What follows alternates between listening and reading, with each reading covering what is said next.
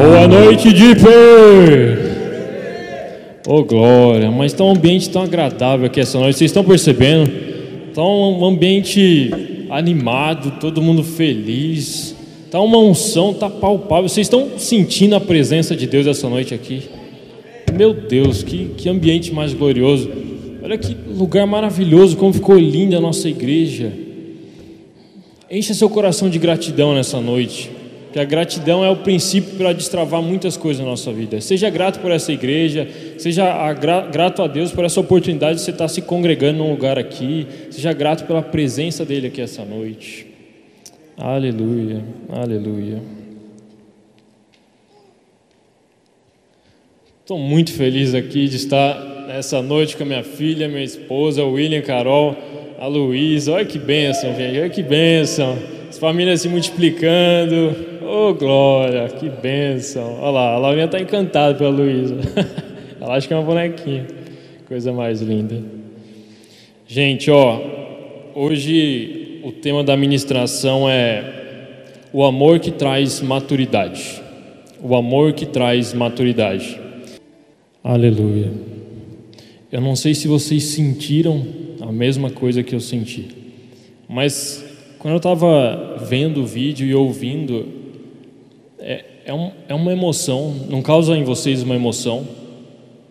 Porque você vê o amor de Deus manifesto, mesmo em situações difíceis, e você vê Jesus ali confortando, presente, e o que me chama mais a atenção, você vê um pai cantando ao lado de sua filha. Uma criança, criança geralmente é imatura, mas vocês perceberam a oração dessa menininha? Vocês viram a maturidade dela, o senso de importância com as pessoas? Por que isso? Porque o pai dela, quando ela é criança, cuida dela, está instruindo ela nos caminhos do Senhor, está mostrando a salvação para ela, está cuidando dela, cuidando das emoções dela, cuidando dos sentimentos, está fazendo um papel de pai, e isso traz para ela uma maturidade. É normal a gente pensar que talvez essa menina seja um pouco mais madura do que as colegas de classe que não tenham a mesma vivência, porque está sendo tratada com amor, porque está sendo educada dentro dos princípios que trazem uma maior maturidade. Vocês gostaram do vídeo? Não deixa de ser um louvor muito gostoso de ouvir também, né? E abram comigo a Bíblia de vocês em 1 Coríntios 13, 11. Livro de 1 Coríntios, versículo 13, capítulo 13, aliás, versículo 11.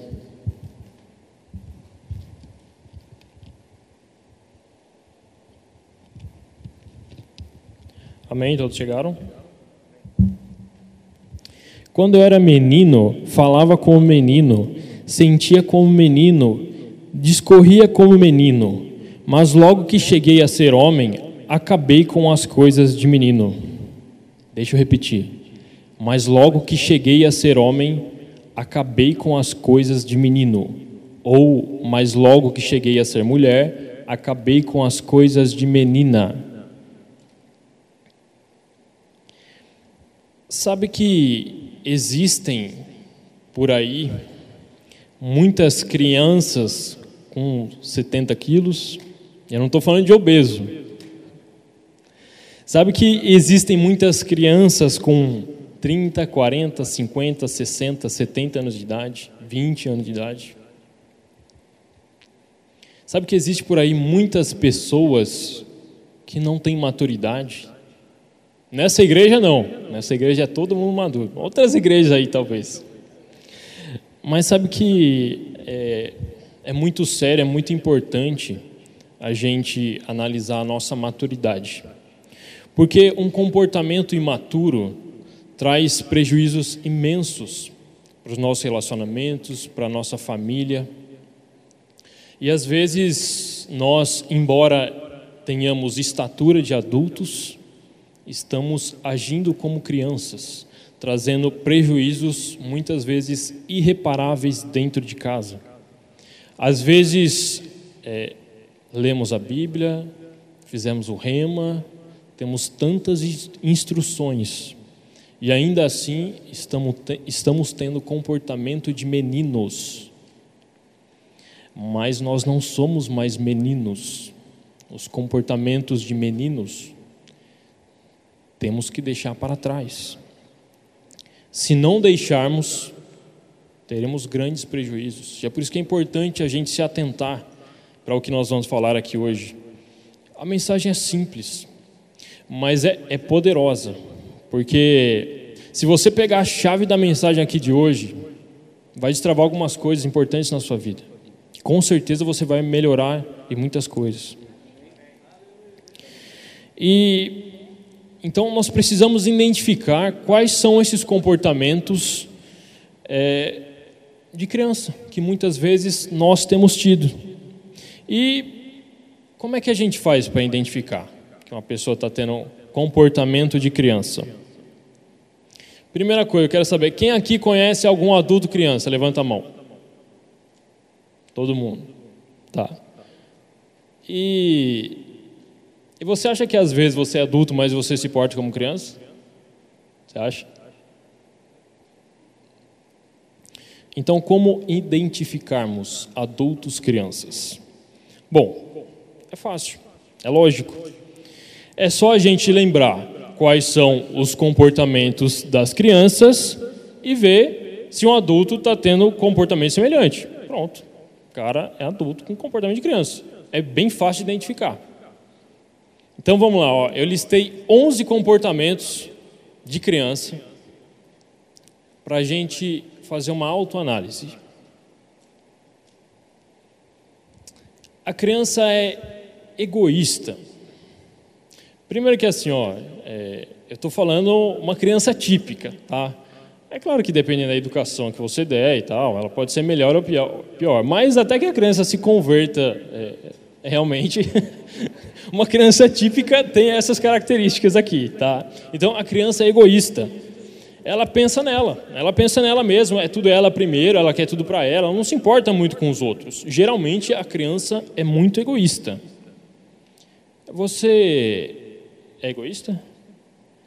Você pensa mais em você primeiro ou você se importa com os outros primeiro? A criança é impaciente. Viaja com uma criança para a praia, uma viagem de cinco horas. Ela vai ficar a viagem toda falando: já chegou? Já chegou? Vai chegar? Chegar? Não tem paciência. Criança não tem paciência. Você é paciente? Como está o seu nível de paciência?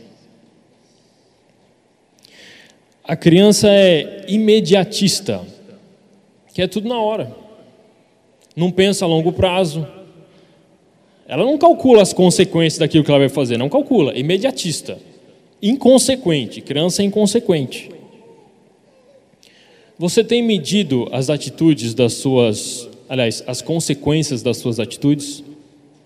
Você tem pensado no que vai causar alguma coisa que você vai fazer? Você tem sido imediatista?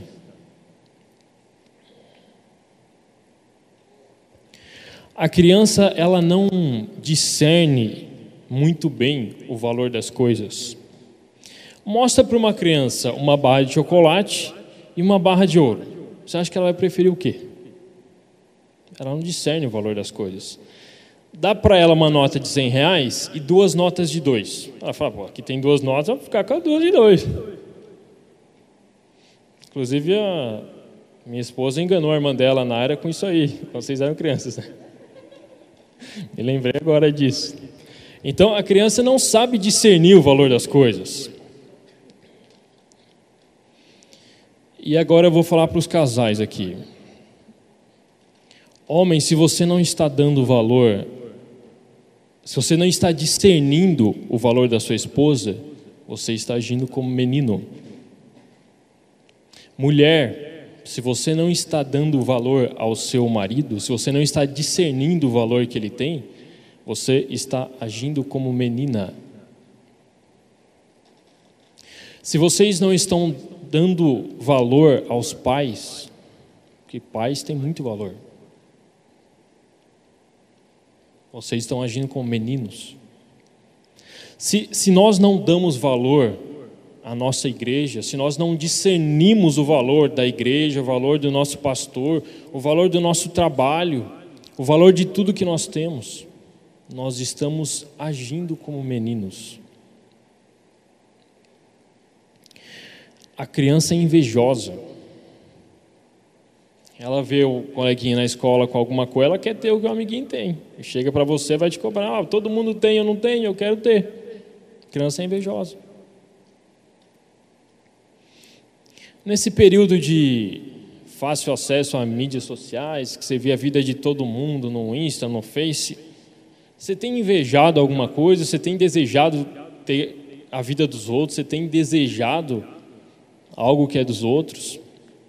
Esse sentimento de inveja tem entrado dentro do seu coração? às vezes até com coisas falsas, porque o que se posta nas mídias é só o lado bom do negócio, ninguém posta o lado ruim. E às vezes a gente deixa entrar no nosso coração sentimento de inveja por algo que nem é verdade. Você tem sentido inveja de alguém?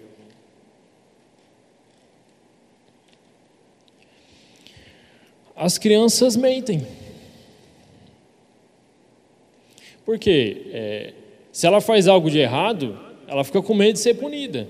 Então, para ela se livrar da, da, punição, ela vai mentir. Ah, não, não foi eu que fiz, foi ele. Joga, joga a culpa em outra pessoa.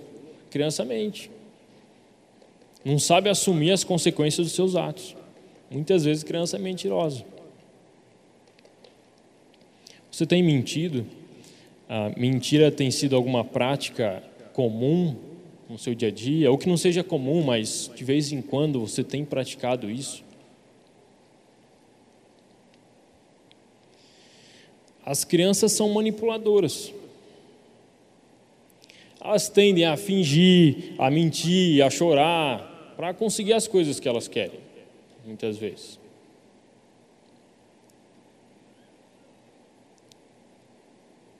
Você chantageia alguém, você tenta manipular alguém para fazer alguma coisa que você quer.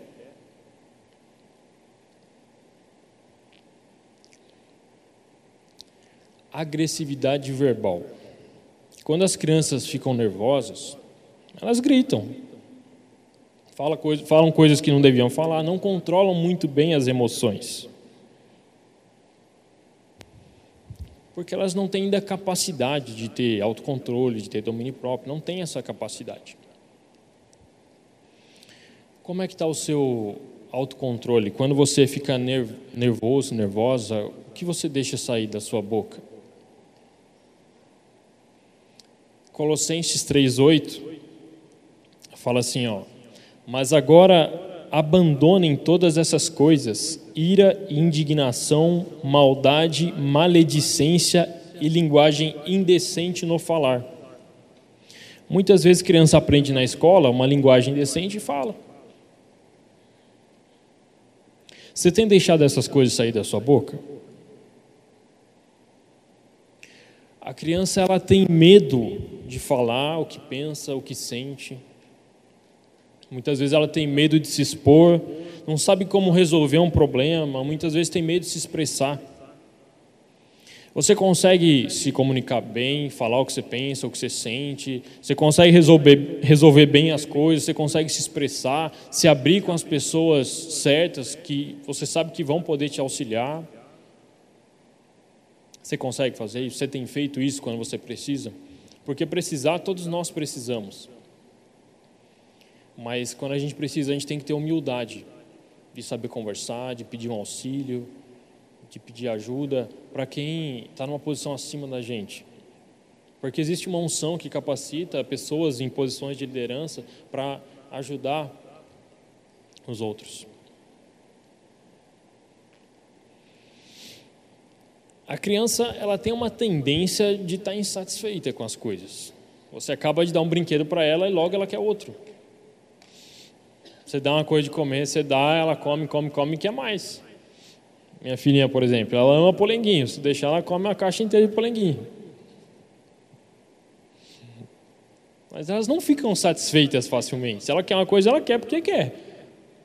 E você dá, ela quer outra coisa. Então a criança tem uma tendência à insatisfação, que é uma forma de ingratidão. Você tem sido grato com tudo que chega às suas mãos? Você tem ficado satisfeito com as coisas que você tem, com as coisas, com as oportunidades que Deus te deu, com o seu trabalho, com as suas amizades, com os seus relacionamentos, com seus pais? Você tem sido grato a tudo isso? Tem ficado satisfeito com tudo isso? E as crianças não sabem lidar com a raiva. Elas gritam, choram, esperneiam. Não sabem lidar com a raiva. E eu estava vendo uma pesquisa que diz que as crianças elas têm dez vezes menos condições que nós adultos para lidar com esse tipo de emoção dez vezes menos. Então, é, é, ela não tem capacidade física, porque ela não tem maturidade ainda para lidar com isso, com esse tipo de sentimento. Então, o que acontece? Quando uma criança ela está com fome, ela está com sede, ela está com sono, ela está cansada, facilmente ela se irrita e chora, esperneia, porque ela não tem condições de lidar com esse tipo de sentimento. É algo físico. Na condição dela, ela não pode lidar com isso. Então as crianças não sabem lidar com raiva. Como é que, como é que nós estamos lidando com raiva? Com ira, como é que nós estamos lidando? Porque irá é até bíblico, é um sentimento que todo mundo sente. A Bíblia fala muito sobre isso, fala muito sobre ira na Bíblia, mas ela até fala, ó, irai-vos, mas não pequeis, e não deis lugar ao diabo. Então você vai irar, você vai se irar. É, Jesus se irou, naquele momento que ele chega lá, é, e joga, chuta tudo, joga a mesa, o pessoal que está fazendo comércio ali na, na, na, casa de Deus, né? Então ele também se ira. Mas ainda assim ele não chegou a pecar. E, e a Bíblia também ela nos, nos admoesta bastante com relação à ira. Eu vou citar três versículos para vocês. Salmos 37, 8. Fala assim, ó. Evite a ira e rejeite a fúria não se irrite, isso só leva ao mal. Evite a ira e rejeite a fúria, não se irrite, isso só leva ao mal. Olha só, instrução bem clara: precisa de Deus, foge de ira. Agora, se você falar para uma criança, foge da ira, ela não tem condições de fugir, porque ela não tem equilíbrio emocional ainda para isso. Ela tem uma tendência dez vezes a mais do que a gente, mas a gente tem. A gente pode fugir, se a gente quiser, se a gente decidir. Eclesiastes 7, 9. Abram lá, abram comigo. Livro de Eclesiastes, capítulo 7, versículo 9.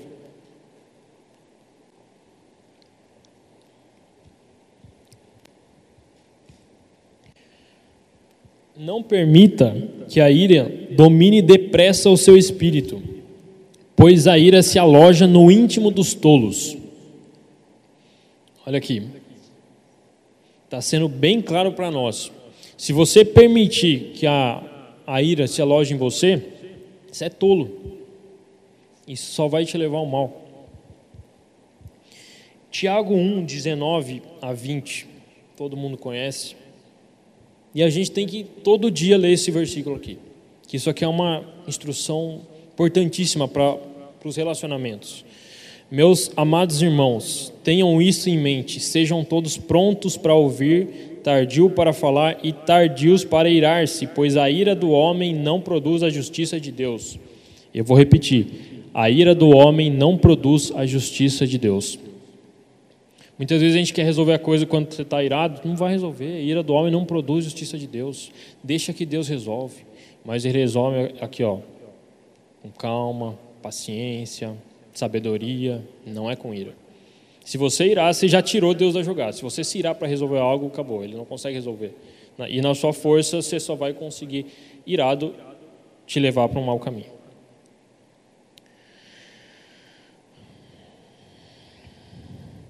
E muitas vezes é, nós estamos crescendo em estatura, em idade, mas continuamos dominados por esses tipos de sentimentos. Continuamos acreditando em nossas próprias mentiras, continuando, continuamos sendo manipulados, enganados por atrações mundanas e por distrações. Muitas vezes nós estamos crescendo em estatura, mas continuamos nos entregando às vaidades, às paixões e concupiscências desse mundo. Muitas vezes nós estamos crescendo, mas somos inconstantes nos nossos pensamentos, inconstantes na nossa fé, inconstantes na nossa maneira de agir, na nossa maneira de falar. Ora está bem, ora está mal, ora está com fé, mas acontece qualquer problema, já acabou a fé. Ora se irrita, ora chora, ora perde. Pelo amor de Deus. A gente precisa ser mais constante nesse tipo de atitude. Como eu falei aqui, a criança não pode ser, ela não tem essa capacidade. Mas eu e você, a partir do momento que nós viramos adultos, a partir do momento que nós nos convertemos, que nós conhecemos a palavra, essa capacidade está integralmente sobre nós. Olha que interessante, 1 Coríntios 14, 20 o que, que o apóstolo Paulo nos fala relacionado a isso.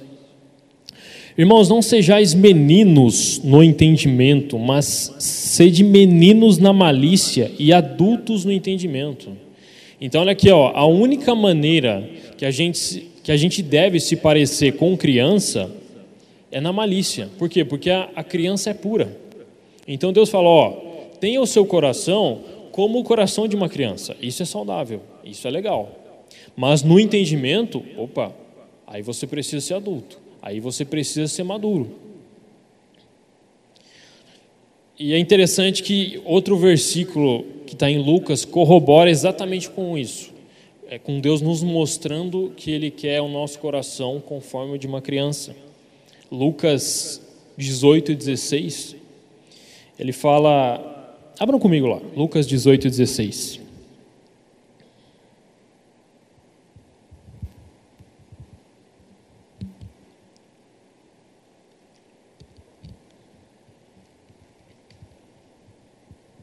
Jesus, porém, chamando as crianças para junto de si, ordenou: Deixai vir a mim os pequeninos e não os impeçais, pois o reino de Deus pertence aos que são semelhantes a eles.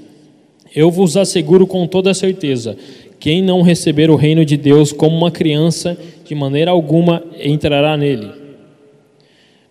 Ou seja, coração puro como o de uma criança. Não tenha malícia, cabeça maliciosa de adulto. Tenha o coração de uma criança. A criança é pura. Eu falei da criança, eu falei os lados negativos de uma criança. Mas tem esse lado positivo que o próprio Jesus considerou. Ela tem um coração puro. E ele espera que nós tenhamos o nosso coração semelhante a de uma criança, o nosso coração, não a nossa mente.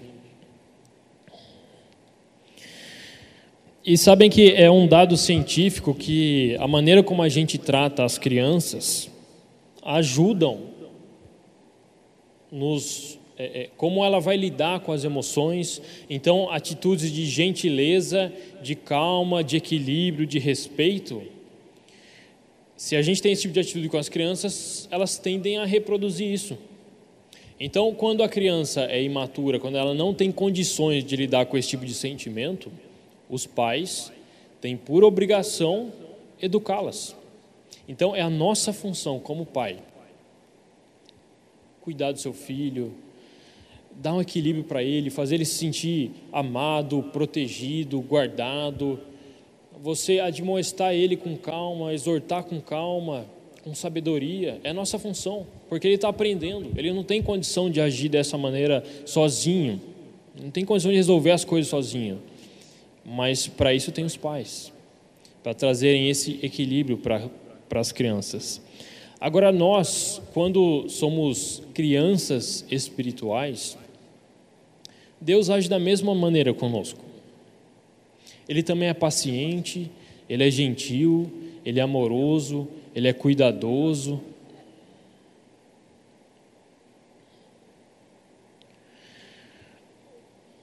Deus é bondoso, é benigno, é misericordioso. Porque é dessa maneira que funciona. É por isso que a gente precisa tratar nossos filhos assim quando eles erram. E quando a gente está errando, quando a gente não conhece as coisas, Deus nos trata assim, Ele mostra o jeito que funciona. Foi Ele que criou. A gente precisa copiar o que Ele fez.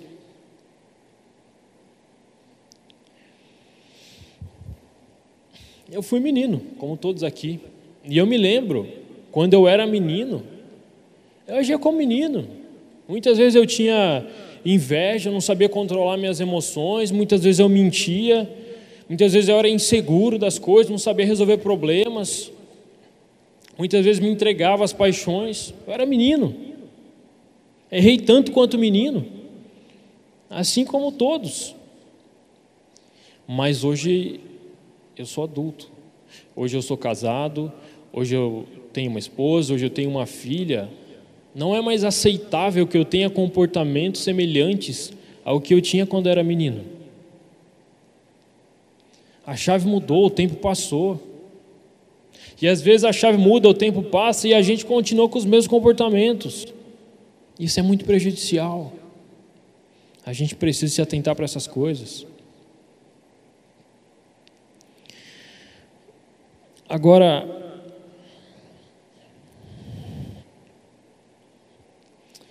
Deus é maravilhoso.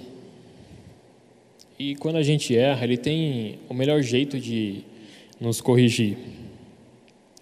E, e vocês sabem qual é a melhor maneira de essa maturidade chegar sobre nós?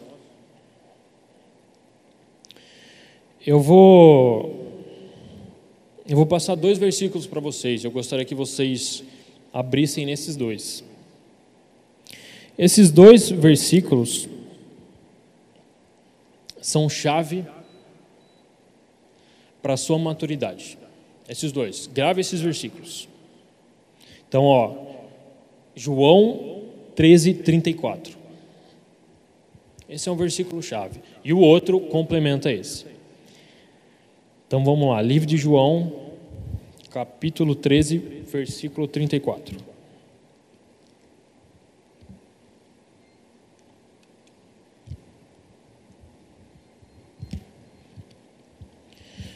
Um novo mandamento vos dou: que vos ameis uns aos outros, assim como eu vos amei.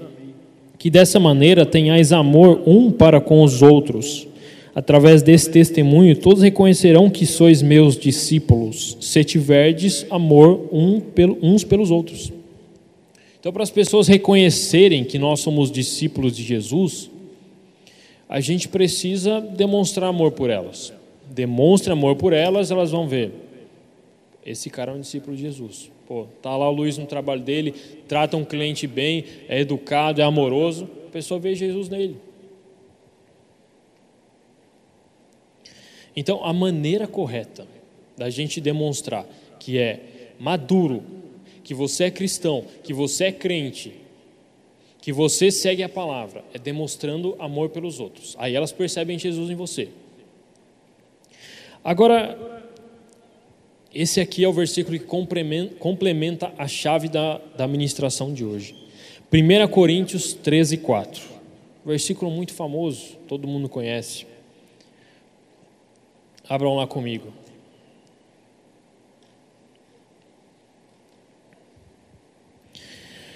Primeira Coríntios 13, 4. Como todos sabem, é aonde se fala do amor. O amor é paciente, o amor é bondoso, não inveja. Eu estou lendo na versão King James, tá?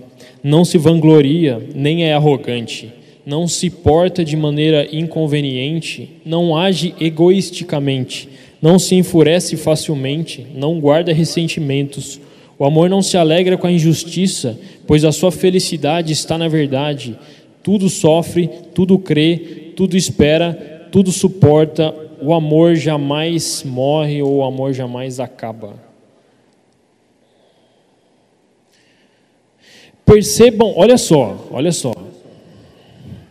Perceba que isso aqui é o amor sacrificial, é o amor do tipo de Deus. Isso aqui é o amor ágape. É esse amor que nos traz maturidade. Olha que interessante, perceba uma coisa. Cada característica que está sendo falada aqui sobre o que é o amor sacrificial é um antídoto para todas as características infantis das crianças. Vamos ler de novo? Ó, o amor é paciente, criança é impaciente. O amor é bondoso, às vezes criança é egoísta, às vezes criança tem um negócio de maldade, né? Às vezes criança é invejosa, que fala, ó, o amor não inveja, não se vangloria, não é arrogante. O amor não age de maneira inconveniente. Às vezes criança é inconveniente. Não age egoisticamente, criança é egoísta. O amor não se enfurece facilmente, não guarda ressentimentos. Criança se enfurece facilmente, às vezes guarda ressentimento, uma coisa boba. O amor não se alegra com a injustiça, pois sua felicidade está na verdade. O amor está na verdade, a criança mente. Vocês viram que é um segredo o amor sacrificial é a chave para te levar para a maturidade. Porque se você age segundo esse tipo de amor, você não tem mais comportamentos imaturos. Porque não é condizente com o amor sacrificial um comportamento imaturo.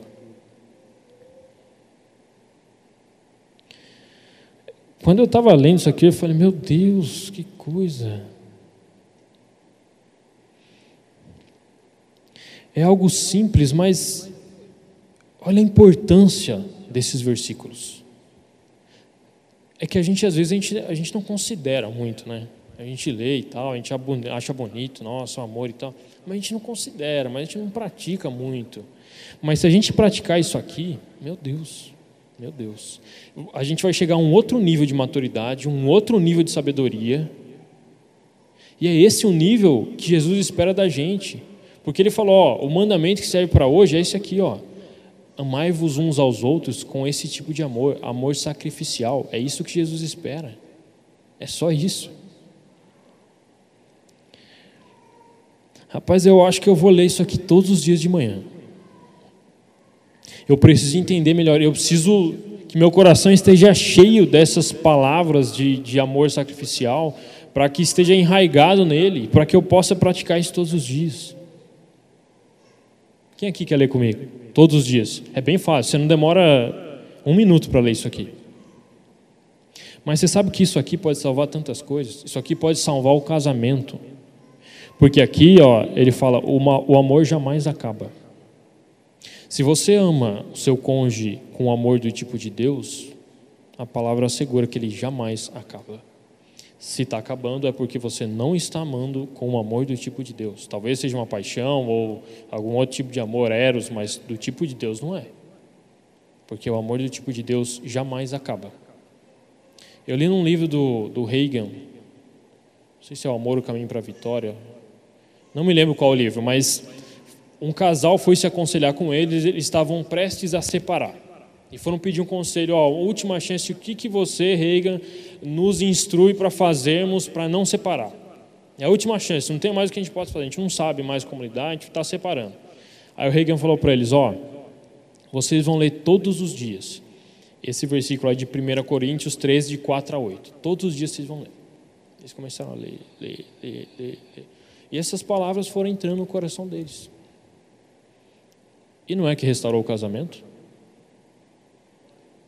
Porque eles entenderam que eles não estavam se amando com o amor do tipo de Deus. E ó, deixa eu te dizer uma coisa: o amor do tipo de Deus você decide amar. Não é um sentimento que, ah, estou amando. Não é isso, não. Isso é paixão. Ah, você fica encantado. Não, não. Amor do tipo de Deus é, é uma decisão. Quando Jesus decidiu nos amar e se entregar na cruz, foi Ele que decidiu quem fez o plano de redenção foi Deus, mas quem tomou a decisão foi ele. Agora você imagina a aflição que ele estava sentindo A aflição essa tão grande que ele até falou, né? Pai, se for possível, afasta de mim esse cálice. Ele não queria passar por isso, mas ele decidiu, porque o amor é uma decisão. Então você decide amar uma pessoa com amor sacrificial. Você não precisa sentir nada, simplesmente você decide. Eu decido tratá-la bem, eu decido considerar mais ela do que considerar a mim. Eu decido ser gentil, ser amável. É a gente que decide, sem que venha nenhum espírito sobre nós. E eu queria ilustrar esse tipo de amor com algo que eu ouvi essa semana. Eu estou trabalhando bastante em escritório, né? Acho que todos vocês sabem, sou engenheiro, trabalho com obras, mas boa parte do meu trabalho hoje está sendo no escritório. Então, pela graça de Deus, eu tenho a possibilidade de trabalhar, fazendo meus projetos, meus orçamentos, minhas coisas lá, meus cálculos, mas ouvindo pregações. Então, tem dias que eu ouço 10, 15 pregações. E eu gosto muito, é, é, tem muita porcaria na internet, vocês sabem, mas tem muita coisa boa também. E a gente tem que ficar com as coisas boas. E um cara que eu, tenho ouvido bastante, que é excelente, sensacional, pastor Josué Gonçalves, conhecido como pastor da família. Inclusive, ele é da minha cidade, de Bragança Paulista. Tem um ministério de Jesus Cop, o filho dele, Douglas Gonçalves, sensacional, sensacional. E o pastor José Gonçalves, ele tem uma clínica de recuperação de casais. Mais de, mais de mil casais já foram recuperados depois de, de passar por essa clínica. E aí eu estava ouvindo ele essa semana, e aí ele falou algo que, que tocou meu coração e está ligado ao tema, então queria compartilhar com vocês. Ele falou que é, é, ele ministra, né, Brasil todo e até fora e tal. E ele falou que numa das viagens que ele fez para ministrar, ministrar, em uma igreja, a, a, mulher do pastor daquela igreja é, disse que gostava muito dele, que era muito abençoada com as mensagens que ele pregava e, e que ela queria conhecê-lo pessoalmente. Ela, ela, não estava lá na igreja, mas aí depois que ele ministrou, o pastor pediu para levar o Josué na casa dele para que a mulher pudesse conhecê-lo pessoalmente, né? E ele aceitou, claro. E aí chegando lá, é, ele viu que ela tinha uma deficiência visual, que ela não enxergava. Mas ele, oh, irmã, poxa, então você gosta do ministério, você acompanha nosso trabalho, que bacana, sou muito grato a isso, vamos orar juntos e tal. Fez uma oração com ela e tal. E aí ele começou a reparar, ele foi, naquela noite foi jantar com esse casal, com o marido com a esposa, e ele começou a reparar o jeito que o pastor tratava essa mulher que tinha essa deficiência, e ele perguntou para o pastor, vem cá, é, eu percebi que a sua mulher não enxerga, desde quando que ela não enxerga? Eles eram casados há 30 anos. Ele falou: Olha, é, depois de um ano de casados, minha esposa teve um problema e ela ficou cega. E desde então, ela não enxerga mais as cores das flores que eu mando para ela. Ela não enxerga mais as cores do vestido que eu dou para ela. Nós tivemos nossos netinhos, ela não viu o rostinho dos nossos netinhos.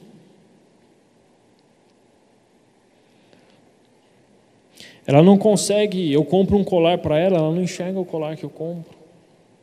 Ela não consegue ver a beleza de um sol nascendo, ela não consegue ver uma lua, ela não consegue. Mas ele falou: Olha, mas eu amo a minha mulher muito mais hoje do que quando eu casei com ela. E aí o pastor José reparando é, como ela não enxerga, ele tratando dela e cuidando dela no restaurante, né, dando comida e tal, um amor, um cuidado, um carinho, uma inspiração de homem, de exemplo de amor sacrificial. Imagina para os filhos que inspiração que não é. Ver o pai tratando a mãe desse jeito, ver a mãe com uma deficiência que muitas, talvez para muitos homens, ah, não ficou cega, ah, para mim não tem mais interesse. E ela numa condição assim. E ele diz que ama muito mais do que quando ele casou com ela.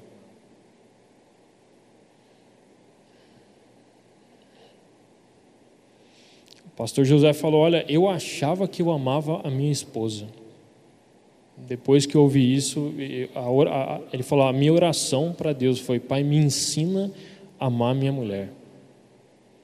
E da mesma maneira eu, eu ouvi isso, eu falei a mesma coisa. Pai, também me ensina a amar minha mulher com esse tipo de amor.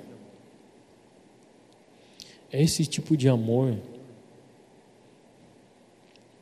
que Jesus espera, com esse tipo de amor que Jesus espera que nós amemos e tratemos nossos cônjuges, nossos familiares, amor sacrificial. Mas não é difícil, ele mostrou para a gente como é que é, ele fez. Antes dele vir para cá, a gente não sabia o que era isso, não se tinha exemplo. Mas ele foi lá, todo mundo cuspindo, chicoteando, xingando, ferindo ele das piores maneiras possíveis. E ainda assim, ele falou: Pai, perdoai-vos, porque eles não sabem o que fazem. Às vezes a gente passa uma palavra que uma pessoa fala para a gente, já de um, um, jeito mais grosso, às vezes já, a gente já fica azedo o dia todo, já não quer mais saber da pessoa, não quer mais falar. E... Uma palavra Olha o que fizeram com Jesus. E ainda ele, Pai, perdoai-vos, eles não sabem o que eles estão fazendo. Olha como ele nos ensinou, como ele nos inspirou. E pessoas como essa que eu citei, esse pastor, precisam ser inspiração para nós. Porque é fácil a gente amar romanticamente. Romanticamente é fácil. É tudo às mil maravilhas. Mas o, o amor sacrificial é quando, quando, tá, quando tem muita coisa errada, quando o negócio está feio, quando naturalmente você talvez nem tenha condições de amar. Romanticamente você não tem condições de amar. Condições de amar. Mas o amor sacrificial te dá essas condições. Eu queria agora que, se você se identificou com algum dos comportamentos que foi mencionado aqui, se algo tocou você, se você sentiu Deus falando com você, ó, nessa área você precisa mudar. Nessa área você ainda está infantil. Isso aqui você pode ser melhor. Se você sentiu isso aqui, deixa eu te dizer, o Senhor está te trazendo hoje um senso maior de responsabilidade. Ele te trouxe aqui para que você recebesse essa palavra, para que nós recebêssemos, porque é, a primeira pessoa que recebe é aquela que fala, e eu preciso mudar muitas coisas também. Isso aqui é um exemplo, um padrão de como todos nós devemos ser.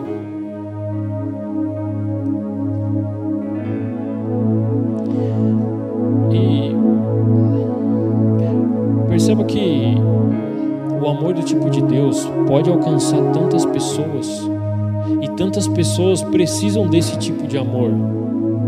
E às vezes por causa de meninice, por causa de criancice, por causa de infantilidade,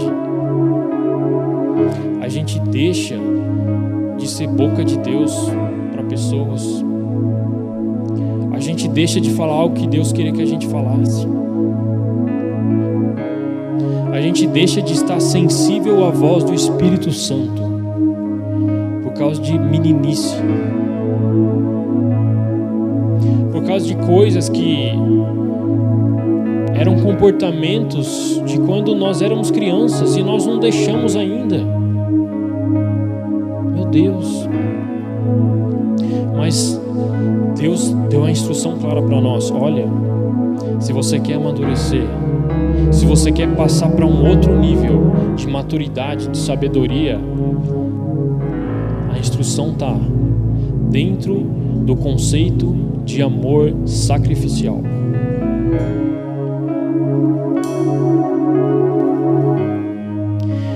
E eu queria ler mais uma vez com vocês versículos de 1 Coríntios 13, 4 a 8. Eu vou ler bem devagar. Presta bastante atenção. Cada palavra que eu estiver lendo aqui, se você sente que você precisa mudar e se adequar a esse padrão, existe uma unção aqui hoje que te respalda para a sua decisão, que te respalda para a mudança,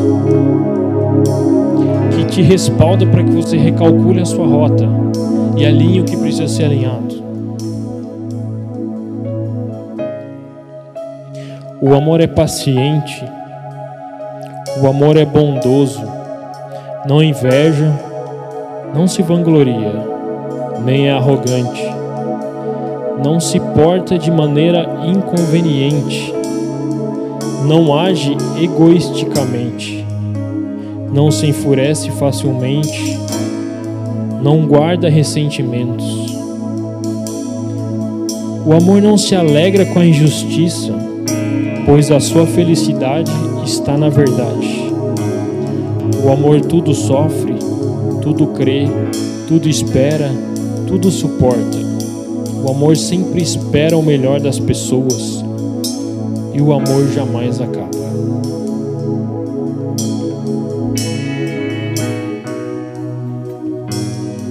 Amado, deixa eu te dizer. maior amor que se pode existir já foi demonstrado na cruz do Calvário. A gente precisa entender o poder desse amor, mas foi demonstrado. Deus se entregou, sofreu as piores dores, foi injustiçado da pior maneira foi jogado sobre ele uma culpa que ele não cometeu. Foi lançado sobre ele pecados que ele não cometeu. E ainda assim, ele decidiu, por amor a mim, por amor a você, por amor à sua família, por amor a todos nós. Ele decidiu: eu vou me entregar, eu vou cumprir o plano de redenção, eu vou dar a minha vida para eles, para que eles possam ter vida e vida em abundância, para que eles possam ter salvação, para que eles possam ter remissão de pecados, para que eles possam ter vida abundante, para que eles possam ter um exemplo aqui em seguir. Eu vou mostrar como se faz.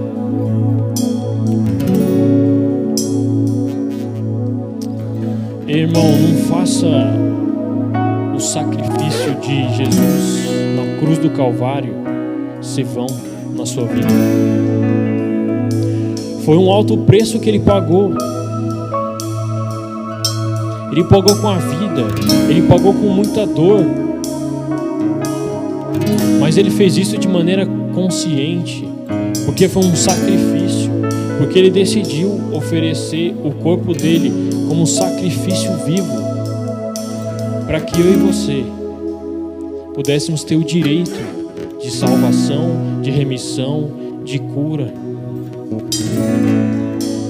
A gente precisa ser mais responsável com o sacrifício que foi feito por nós naquela cruz.